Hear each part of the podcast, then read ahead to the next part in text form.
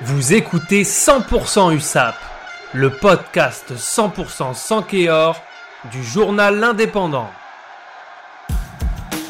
Jeudi 21 janvier pour le deuxième match de la 17e journée de Pro D2, l'USAP leader recevait Colomiers pour la revanche du 22 décembre dernier où les Catalans s'étaient inclinés à l'extérieur 23 à 18 lors de la 8 journée de championnat.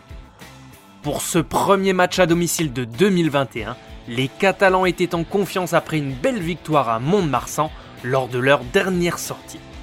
Le 15 de départ de Patrick Arletas devait faire avec l'absence du pilier droit David Kubrayashvili, et c'est Vaktang Jincharadze, le jeune géorgien qui a été aligné pour la première fois en Pro D2, aux côtés de Lam, Walker, Fassalele, Laboutelet, Bachelier, Pélé Pélé, Chouli, Étienne, Écochard, Tisley, De La Fuente, Tomo Epo, Pujol et Melvin Jaminet face à une formation des Couloumérins remaniée.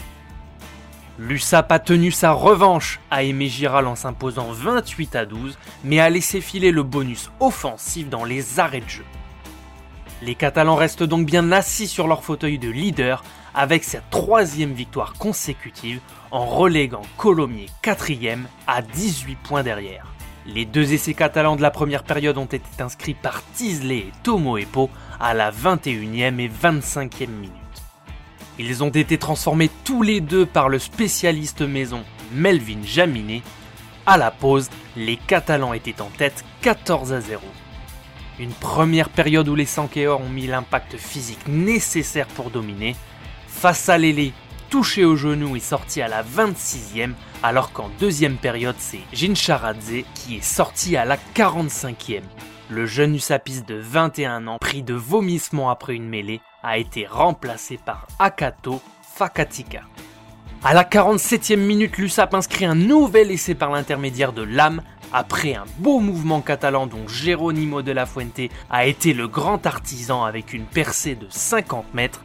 Jaminet transforme et 10 minutes plus tard c'est Lucas Vellard qui apporte sa pierre à l'édifice avec un nouvel essai catalan. Quentin Etienne transforme. La copie de l'USAP aurait pu être parfaite avec ce 28 à 0, mais les Catalans encaissent un essai de pénalité à la 75e et un deuxième 5 minutes plus tard, les privant du bonus offensif. Prochain rendez-vous pour les Catalans samedi 30 à 21h au stade Sapiac de Montauban pour le match de clôture de la 18e journée de Pro D2.